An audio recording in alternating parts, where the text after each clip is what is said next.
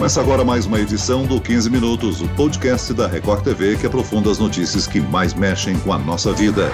Cresceu o número de reclamações de venda enganosa de veículos no Brasil durante a pandemia do novo coronavírus. O que poderia ser uma medida mais de segurança contra a doença se tornou uma dor de cabeça para os consumidores. O advogado especialista em direito do consumidor, Arthur Rolo, está aqui para nos orientar nessas situações. Bem-vindo, doutor. Obrigado, Celso. Um prazer falar com você e com seus amigos ouvintes. Aqui comigo também está a repórter que trouxe essas informações no Jornal da Record, Catarina Ron. Oi, Celso, tudo bem? Oi, doutor Arthur, é um prazer estar aqui de novo no podcast. E eu já começo dando alguns números, e são números de reclamações, justamente de venda enganosa de carros. Esse número subiu 7% em relação ao ano passado, segundo dados da Secretaria Nacional do Consumidor. O que é interessante é que houve uma diminuição, no geral, no número de reclamações sobre carros usados. Em 2019, foram registradas mais ou menos 16 mil reclamações na secretaria, e nesse ano, até o mês de outubro, né, do ano passado, de janeiro até outubro, 16 mil reclamações, nesse ano até outubro, 9.500 reclamações. Todos os índices, todos os índices de reclamação caíram, no entanto, o de venda enganosa subiu esses 7%. Então, nós conversamos com um, um senhor, ele trabalha como pedreiro no litoral aqui de São Paulo, é, o nome dele é Leôndio, e ele comprou um carro com muito esforço, fazendo bicos e tal. Quando ele recebeu esse carro, que era um carro seminovo, a pintura estava mal feita, as peças tinham sido alteradas, ele não conseguia fechar a porta do carro, só dor de cabeça. Eu fui lavar o carro, comecei a lavar o carro, comecei a perceber uma, uma, um defeito no carro, né? E aquilo me bateu o coração, porque a moça me disse que era um carro zero, né? Eu me sinto constrangido, né? Eu me sinto que eu fui, eu fui tipo enganado, lesado. Doutor, vamos lá. O que que o Leonde pode fazer nessa situação? Com quem ele deve reclamar? Bom, Catarina, mesmo para veículo usado, lá o artigo do Código de Defesa do Consumidor dá ao consumidor o direito ao que a gente chama de garantia legal. Garantia legal que é de 90 dias é, contado da data da compra ou da efetiva constatação do vício, ou mesmo alguns dias após a venda. Então, o código diz que esse prazo de garantia de 90 dias é contado a partir da efetiva constatação do vício. Então, ele constatou o problema, ele tem que reclamar junto à loja e a loja tem que proceder na forma do artigo 18 do Código de Defesa do Consumidor, consertando o carro, é, retornando o carro à condição é, original adequada. E se isso não acontecer, o consumidor tem é, três opções previstas pela lei: o direito ao abatimento proporcional do preço, nesse caso, ele pode é, pegar um desconto para ele mesmo realizar o conserto do veículo é, substituir o produto por um outro produto da loja, e é entrando em, em um acordo com a loja, ou mesmo o que a gente chama de desfazimento do negócio. O que, que é desfazer o negócio? É devolver o carro com problema e pegar o dinheiro de volta monetariamente corrigido. O problema, né, doutor, é que aí fica uma guerra aí de quem disse o quê o consumidor, o Leonde, no caso, ele disse que quando o carro foi vendido a ele, a garantia era a de que a pintura era original, que o carro não tinha nenhum problema, ele estava em perfeito estado. É, e aí ele constatou todos esses problemas logo no, de, de início. É, quando ele levou isso à loja, não, mas nós havíamos avisado que o carro tinha tais e tais problemas. Quer dizer, como é que fica? Fica a palavra de um contra o outro. Como é que o consumidor pode, então, defender o seu direito nesse caso? Catarina, o vulnerável nessa relação jurídica é o consumidor.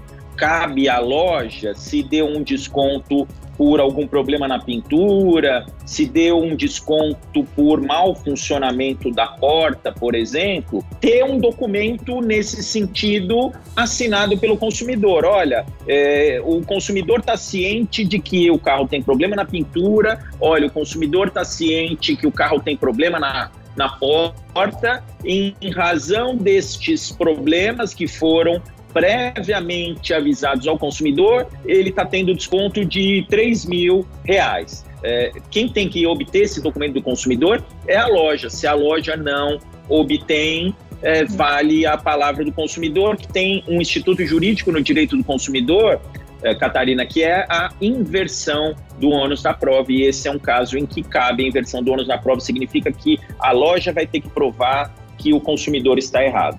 Isso no caso de ele acionar a loja judicialmente, né? Isso é possível fazer. Onde é que ele, a quem ele recorre nesse caso? Bom, o primeiro caminho é sempre tentar um entendimento com a loja. Não conseguir um entendimento com a loja, é possível entrar com a ação judicial naquelas causas de até 20 salários mínimos. É possível, inclusive, entrar no juizado especial cível, que eram aqueles antigos juizados de pequenas causas, que ficarem mais próximos da casa do consumidor. Normalmente tem um fórum é, próximo da casa do consumidor, é, cada cidade tem o seu fórum, procura lá o juizado especial e é possível entrar com essas ações de até 20 salários, inclusive sem a presença e a necessidade de contratação de advogado. Agora, é, se ultrapassar esse valor, aí precisa contratar o advogado e a questão vai para a via judicial. Se não tem um acordo, fora da via judicial, aí o único caminho é a via judicial, não tem jeito. Agora, doutor, é, é, às vezes essa falha ou a imperfeição só aparece depois de um determinado tempo. Existe um prazo para é, iniciar a reclamação? O pedido então, de devolução? Então, o que o código fala é que o prazo é de 90 dias a partir da constatação do vício. É evidente, Celso, que é, notadamente os carros usados, eles não podem ter garantia eterna. Então, essa interpretação do momento da constatação do vício não pode é, acabar com o lojista aí, o vendedor é, do carro. Então, tem que ser uma interpretação razoável. O que, que é razoável? Vamos pensar o seguinte: o consumidor comprou um carro com um problema, ele descobre depois de é, 100 dias que o carro tem um determinado problema que ele não notou é, durante a utilização desse veículo. É perfeitamente razoável ele é, falar que se tratou aí de um vício oculto e que a partir do momento que ele constata, constatou esse vício, ele reclamou. Então, precisa, se é um período muito próximo aquele da garantia legal, é razoável é, falar em vício oculto. Agora, é, se o carro já tem dois anos, três anos que está na mão do consumidor, aí realmente fica não razoável ele reclamar de um problema que ele não constatou em dois anos de uso desse veículo. Lembrando que por força da pandemia, muita gente está ficando em casa e está usando menos veículo. Então, esse fator também tem que ser considerado na constatação do vício. Se você usa menos veículo, fica mais difícil você constatar o vício. Agora, o caminho para a devolução do carro e o ressarcimento é o mesmo para qualquer produto de propaganda enganosa ou muda dependendo do produto que foi comprado?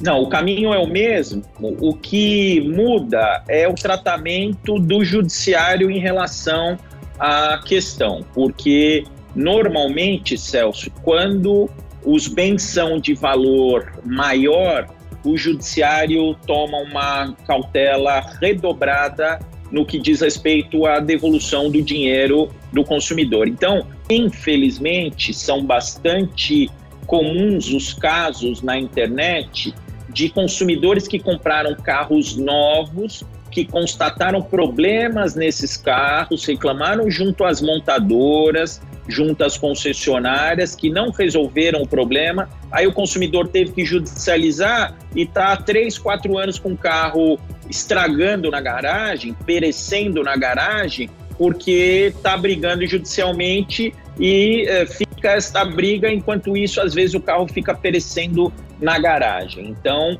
é, esses casos de bens de maior valor, é, a, a, tendência do judiciário é ser mais cauteloso. Agora, em um caso, por exemplo, de um celular, um bem de um valor menor, é muito mais fácil do juiz, por exemplo, dar uma liminar para determinar a substituição imediata do bem com problema ou mesmo é, o abatimento proporcional do preço, as soluções do judiciário costumam ser mais rápidas. A gente sabe que o laudo de vistoria é obrigatório numa transferência veicular, mas uma solução que o comprador pode buscar para evitar essas situações, a quem ele pode solicitar uma perícia à parte? É, essas perícias normalmente vão ser feitas em juízo. Agora, perícias como essa, Celso, são muito caras, por isso que é, esse laudo de vistoria é um, um indicativo é, bastante forte e bastante comum é, para os consumidores usarem no seu dia a dia. Aqueles problemas mais graves, com certeza, devem ser apontados no laudo de vistoria. Se não forem apontados, é possível, inclusive, responsabilizar a empresa pelo laudo errado que ela emitiu. Então, aí o consumidor, além de reclamar com a loja do veículo, pode reclamar contra a empresa que fez o laudo mal feito, porque é um serviço que é prestado justamente para dar uma garantia maior para o consumidor. Agora, é possível é, contratar, inclusive, qualquer engenheiro automotivo para fazer um laudo. O problema é que isso custa caro. Normalmente, é, um laudo de engenheiro automotivo não custa lá menos que 5 mil reais. Notadamente para aqueles casos de veículos usados de menor valor, 5 é, mil reais acaba sendo um valor bastante alto. Então, na prática, os consumidores quase que exclusivamente acabam confiando no laudo de vistoria emitido pelas empresas antes da transferência do veículo,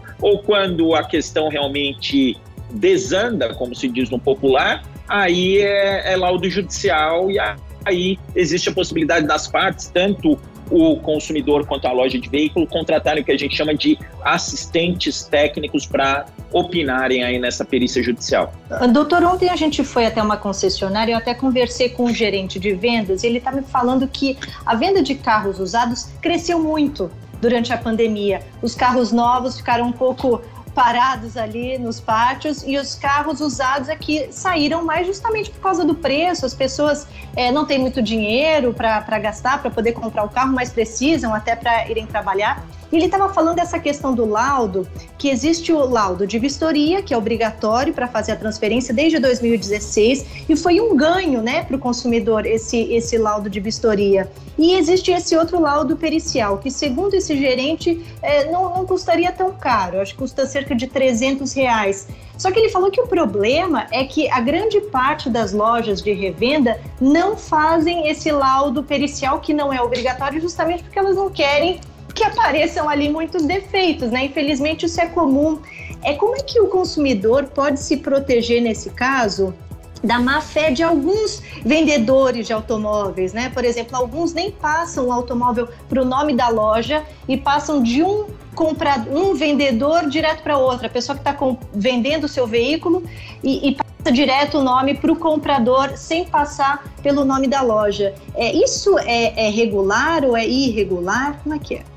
Bom, Catarina, é, a loja, quando compra o veículo de um consumidor, ela tem que transferir para o seu nome antes de repassar para outro consumidor. Infelizmente, é uma prática bastante comum no mercado de venda de veículos usados, a loja comprar de um consumidor e na hora de é, repassar para outro consumidor já fazer o repasse direto, como se um consumidor estivesse é, comprando diretamente do outro sem a loja aparecer. Isso é uma operação absolutamente irregular sob o ponto de vista tributário.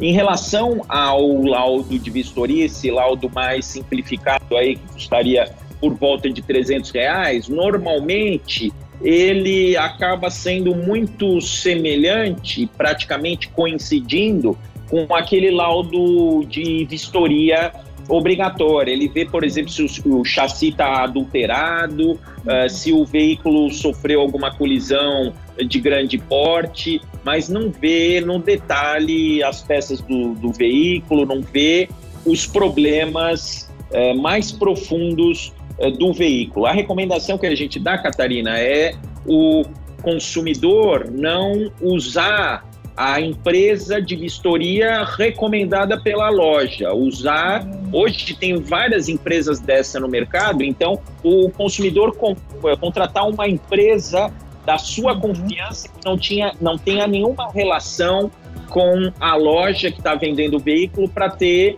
um laudo isento, porque Se é uma empresa parceira da loja de venda do veículo, pode ser que o laudo seja um laudo parcial que vai esconder os defeitos do veículo que está sendo comprado. Muito bem, nós chegamos ao fim desta edição do 15 Minutos. Agradeço a participação do advogado especialista em direito do consumidor, doutor Arthur Rolo.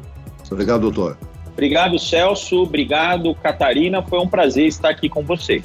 E agradeço a presença da repórter especial da Record TV, Catarina Ron. Obrigada, Celso, doutor Arthur. Esse podcast contou com a produção de Homero Augusto e dos estagiários Andresa Tornelli e David Bezerra, a sonoplastia de Pedro Angeli. E eu, Celso Freitas, te aguardo no próximo episódio. Até lá!